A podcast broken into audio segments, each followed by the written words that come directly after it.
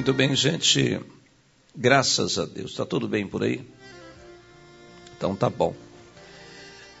Tem como você me dar de presente a sua atenção? Puxa a cadeira, senta um pouquinho. Daqui a pouco você termina de fazer o que você tem que fazer. Não vai passar da hora, não. Deus está no controle de tudo. Deus tem algo para ministrar no seu coração. Acalma o teu coração, entrega o teu caminho ao Senhor, confia nele e o mais ele fará. Hoje nós iremos conversar um pouco. Na verdade, aqui é uma conversa, é um bate-papo de rádio, é um bate-papo de mesa, é uma conversa bíblica, é uma conversa de família, de amigo. Aqui nós trocamos ideias e conselhos, ouvimos, relatamos, mudamos, consertamos, arrependemos. Nós estamos dispostos ou dispostos a fazer alguma coisa para ter uma família abençoada. Estamos dispostos a fazer alguma coisa para que a nossa família não seja prejudicada, porque chega de ter uma família prejudicada. Chega de ter percas, percas de momentos bons que vocês poderiam ter juntos, percas de prazer, de paz, de alegria, de satisfação, de comunhão. Muitos casais passam mais tempo brigando e discutindo do que se amando. Isso não é bom, gente. Isso não é agradável. Bom é viver junto. Bom é olhar um no olho do outro e dizer o quanto que você é importante na minha vida. Bom é sentir saudade um do outro. Você está sentindo é raiva. Que relacionamento é esse? Eu sinto, não é raiva da minha esposa, eu sinto é saudade dela. Eu vi ela hoje às sete e cinco, eu saí de casa às sete e cinco, foi o último momento que eu vi ela. Já estou com saudade dela, não estou com raiva dela. Estou com saudade dela. Tem esposo que está com raiva, esposa que está com raiva. Isso não leva a nada. Isso não traz nenhum benefício para o seu relacionamento. Isso não traz paz para o seu relacionamento. O que traz paz, o que traz benefício para o seu relacionamento é a comunicação, é a comunhão, é o partir do pão, é a alegria, é o prazer em estar junto. Hoje nós iremos conversar sobre isso. Nós iremos debater a respeito dessas coisas. Eu acredito que será muito importante, muito edificante para o nosso aprendizado. Sempre nós pegamos um personagem bíblico, um casal da Bíblia, e começamos a fazer uma abordagem junto com esse no texto bíblico e nessa abordagem nós encontramos exemplos de vida, nessa abordagem nós encontramos é, algumas coisas que se encaixam no nosso perfil e percebemos aquilo que temos que mudar. Porque não adianta a esposa perceber que você tem que mudar alguma coisa, ou o esposo perceber que você tem que mudar alguma coisa, mas se você não se tocar. Porque só vai mudar o dia que você se tocar, no dia que você cair a ficha, no dia que você falar assim: poxa vida, eu tenho que mudar nessa área, eu tenho que mudar nesse ponto, eu tenho que consertar aqui, consertar ali. Então, no dia que você tomar essa decisão, então a vida vai melhorar. O apóstolo Paulo era um homem muito decidido, era um homem muito pronto. E sempre quando você vê o apóstolo Paulo na Bíblia, ele está numa batalha solitária, digamos assim, porque ele não está casado, ele não tem uma esposa do seu lado e tudo, ele se dedicou totalmente à obra missionária. Mas ele teve ao seu lado algumas pessoas que fizeram a diferença. Dentre essas pessoas, a Bíblia enumera um casal por nome de Áquila e Priscila. Já ouviu falar desse casal? Quem já ouviu falar desse casal? Áquila e Priscila. Quando alguém for falar, relatar, contar a história do seu casamento, o que eles irão dizer a respeito do seu casamento? O que, que os vizinhos ouvem a respeito do seu casamento? O que, que seus pais falam a respeito do seu casamento? O que, que a sua família comenta a respeito do seu casamento? O casamento de Áquila e Priscila foi um casamento dentro de um propósito. Foi um casamento dentro de um princípio, dentro de uma vontade de Deus. A vontade de Deus é que o casal ele encontre um motivo pelo qual eles estão juntos. Eles descubram o propósito pelo qual Deus uniu eles. Eles descubram um foco em comum, um alvo em comum, que os dois tenham um alvo só. Muitas vezes nós percebemos que há divisões nos casamentos. Porque o marido tem um alvo e a mulher tem um outro alvo. E existe muito choque de ideias, choque de objetivos. E esses choques, esses contratempos, começam a prejudicar. Esse casal, Áquila e Priscila, eles foram para uma região, eles decidiram, nós precisamos mudar para tal região. Então, eles conversaram entre eles a respeito daquela decisão. A decisão que nós tomamos é fruto de um diálogo que nós estamos tendo juntos, ou um decide e o outro segue. Como que funciona o seu casamento? Um decide e o outro abaixa a cabeça e segue. Um decide e o outro não pode falar nada o outro ou a outra não pode dizer nada, porque o outro só tem que seguir, só tem que obedecer e não tem que participar de nada, não tem que se envolver com nada. Você sabia que alguns casamentos existem segredos às sete chaves? Isso, segredos às sete chaves, em que não há como que eu digo aqui para você? Não há relatório, não há explicação, não sabe de nada. Não sabe de nada. É tão dramático isso que, se um dos, dos que estão casados partir hoje, vai ser a maior luta para quem ficar, porque não sabe a senha do banco, não sabe onde está nada, não sabe o que está devendo, não sabe o que tem que pagar, não sabe de nada. Não sabe de nada. Não sabe nem onde está. Não sabe nem onde o marido está agora, nem onde a esposa está agora. a nossa intimidade, ela nos deixa livres para contar a verdade. Eu vou repetir. A nossa intimidade nos deixa livres para contar a verdade.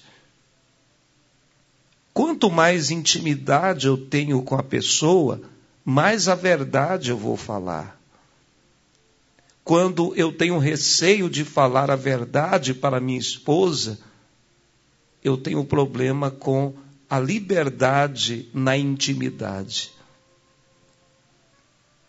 E muitos casais não têm liberdade entre eles.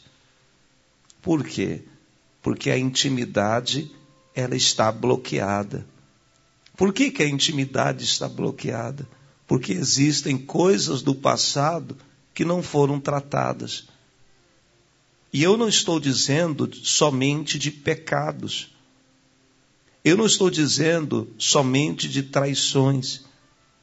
Eu estou dizendo de distúrbios e desajustes nas emoções que não foram tratados, que não foram sarados, que não foram curados. e hoje está prejudicando a liberdade. Porque a mesma, liber... a mesma falta de liberdade que você não teve com a sua família, você não tem com seu esposo. Você só mudou de casa, mas não mudou de vida. É duro de falar isso, mas se a gente não falar a verdade, nada vai ser curado. Você só mudou de casa, você não mudou de vida. Você só mudou de casamento, não mudou o que você sente por dentro. Você continua sentindo a mesma coisa do seu casamento passado. Porque o que tem que mudar é o que está dentro, não o que está fora. Enquanto não trabalhar o que está aqui dentro, não vai resolver o que está fora. E é por isso que sempre nós incentivamos o casal a trazer Deus para dentro do casamento. A trazer Jesus para dentro do casamento, porque Jesus, ele trabalha o que precisa ser trabalhado. Ele transforma o que precisa ser transformado. Áquila e Priscila, eles entenderam, nós temos uma missão. Nós temos que ajudar o apóstolo Paulo, então nós vamos mudar para aquela região, mas em comum acordo. Nós estamos bem aqui, mas vamos fazer um sacrifício.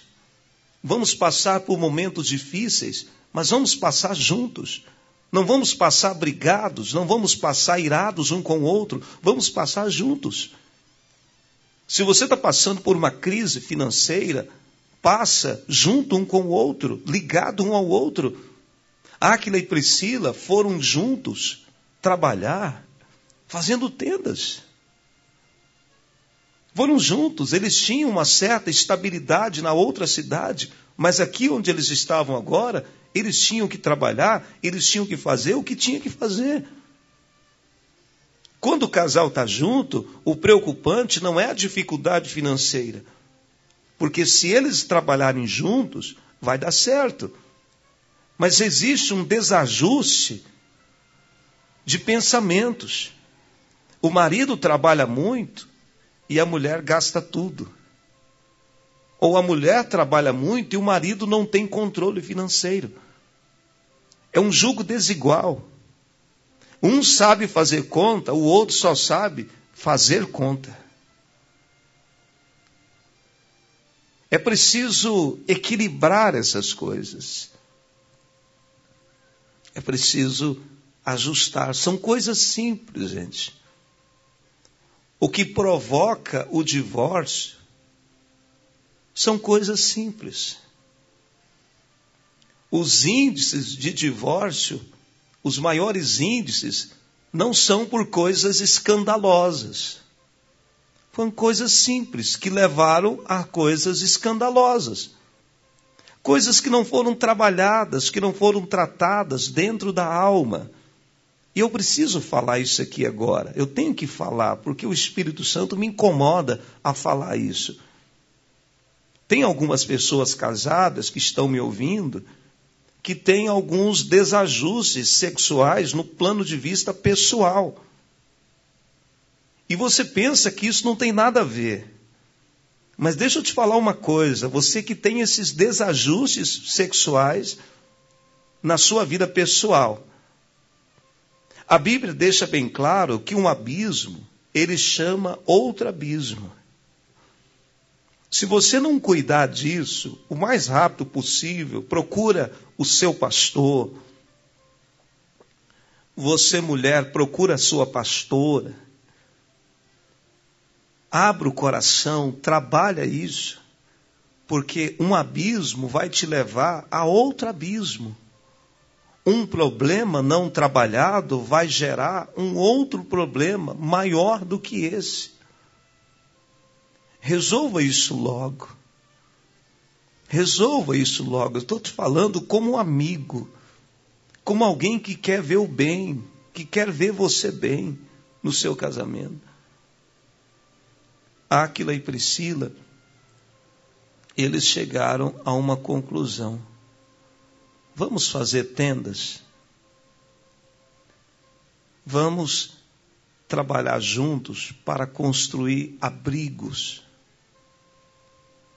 Vamos fazer abrigo onde as pessoas possam se abrigar, se proteger do frio.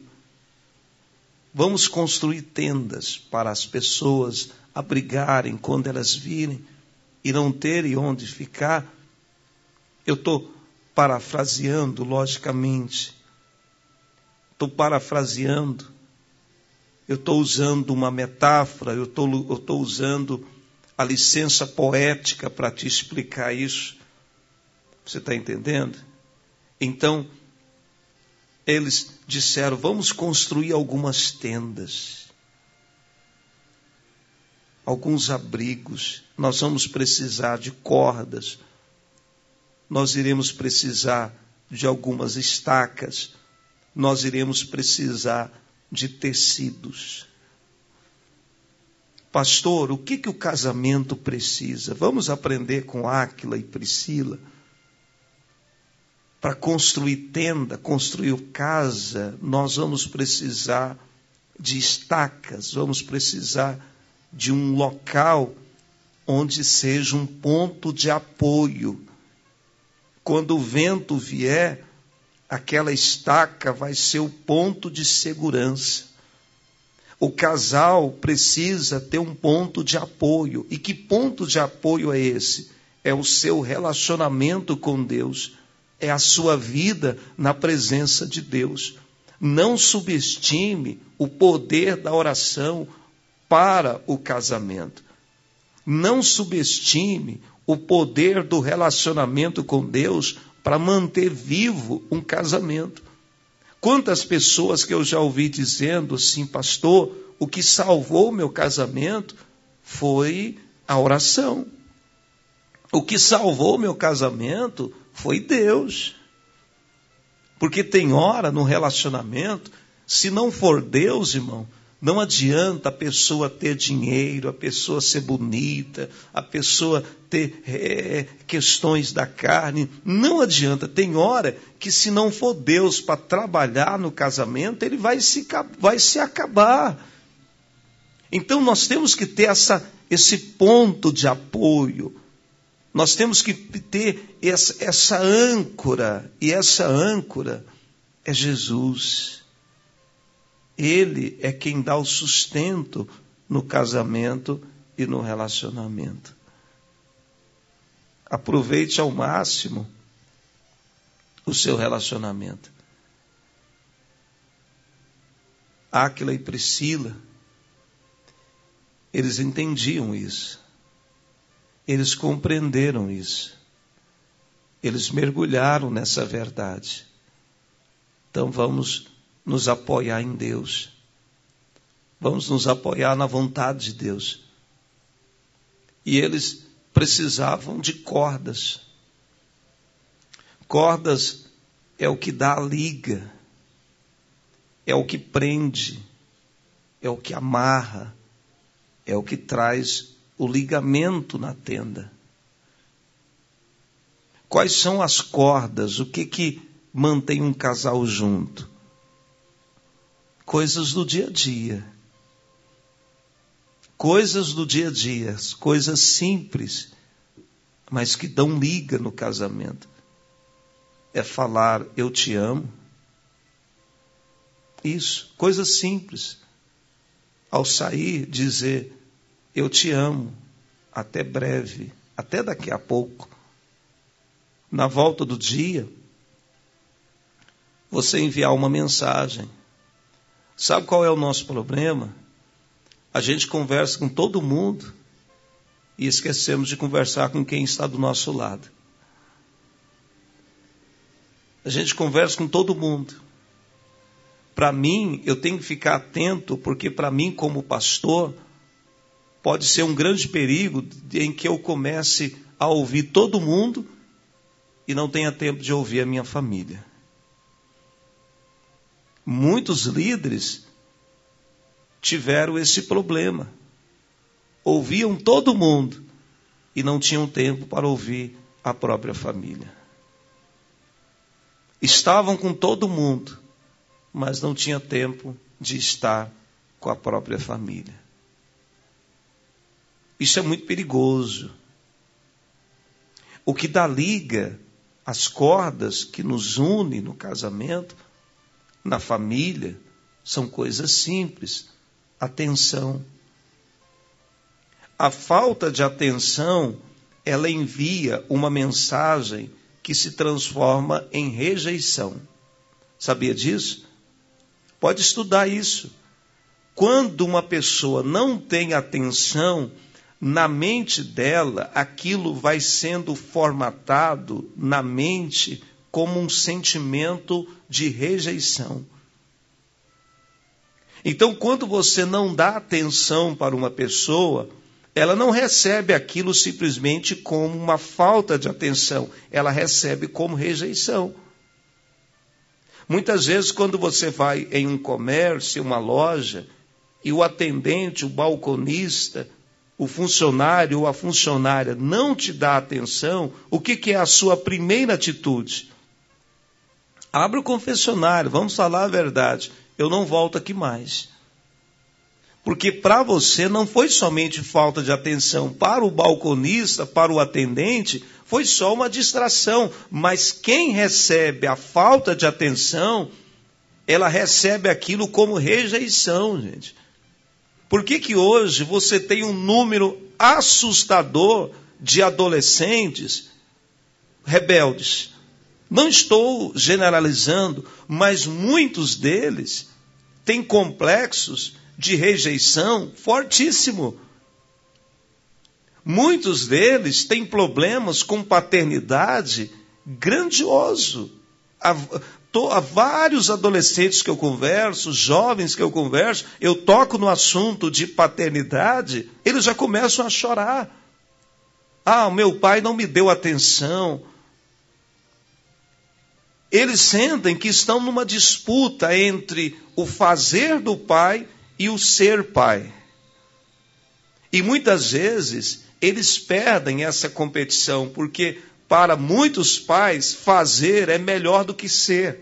Então eles entendem que se eu fizer, eu vou dar uma faculdade para o meu filho, eu vou dar isso, eu vou dar aquilo outro. Mas muitas vezes a única coisa que o filho queria é que o pai fosse apenas o seu pai.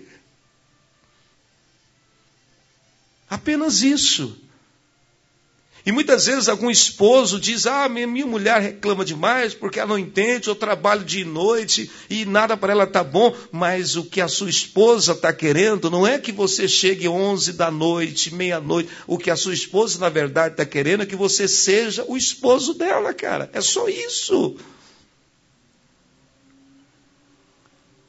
Ela não quer ficar rica. Ela só quer ficar do seu lado. Só isso.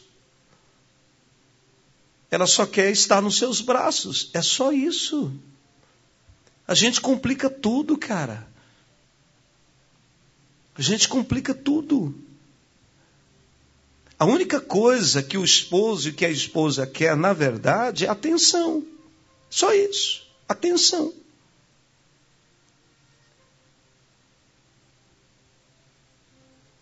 Um dos grandes problemas é quando a gente sente que não está sendo ouvido.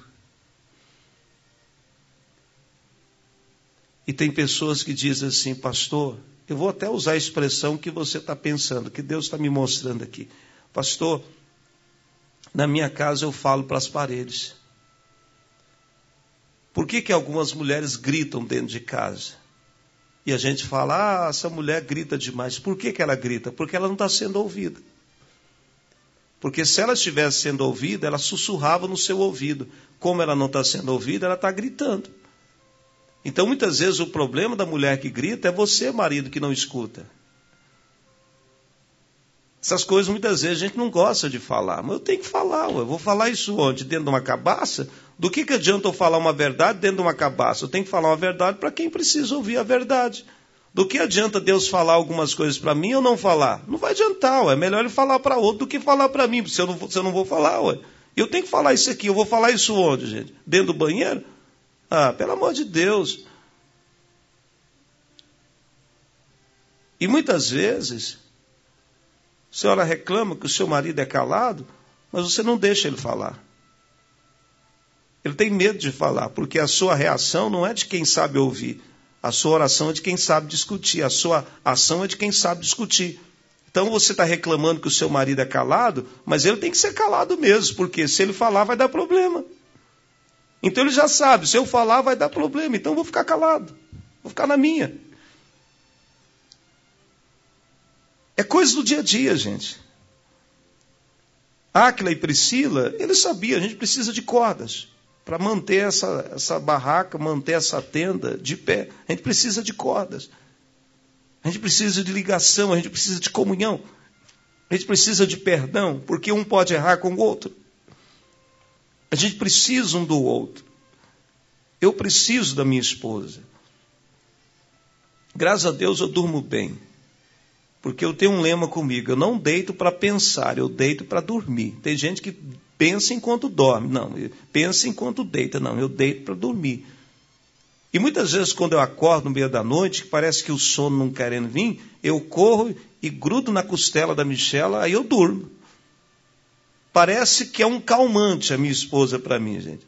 Se eu tiver meio assim no meio da madrugada sem sono, eu grudo na costela dela, fico quietinho nas costas dela, eu durmo ela me acalma, ela me ajuda. Eu preciso dela. Eu reconheço, eu preciso da minha esposa. Nós temos que largar de ser ignorantes, cabeçudos, cabeça de prego, e reconhecer: eu preciso um do outro. Ela é importante na minha vida. Sem ela, eu perco meu sono. Pronto. É realidade. É realidade realidade. É o poder da ligação, gente. Casamento, gente, é muito sério. É uma ligação que mexe com você. Não é só ajuntar, ah, vamos ajuntar os trapos. Que é ajuntar trapo, rapaz? Ajuntar trapo. Que conversa mais boba. Não, vamos casar, vamos é, é ter uma ligação mais séria, mais honesta, mais viva. Esse casal, Áquila e Priscila, gente, eu poderia passar aqui uma boa agora que está ficando bom, gente, mas é bom, viu? Falar de Deus, usar a Bíblia, é, é deixar a Bíblia trabalhar a nossa vida, não é usar a Bíblia, porque gente, tem gente que está querendo usar a Bíblia para benefício próprio, não, é deixar a Bíblia trabalhar na nossa vida. Então, eu já falei das estacas, das cordas, aí vem a lona vem a cobertura. Aqui na igreja nós temos o seminário para casais, que funciona como uma cobertura. Tem alguns homens e mulheres de Deus que dão conselho, sentam. A gente precisa de cobertura, a gente precisa ouvir sobre casamento, a gente precisa parar e ver e refletir, valorizar Precisa de cobertura espiritual no casal. Precisa disso. Precisamos disso. Precisa, precisa chegar em alguém e falar assim: ora pelo meu casamento. Ora pelo meu casamento. Tem gente que pensa assim, quando pedir oração, ih, já está com problema. Os, os fofoqueiros de plantão.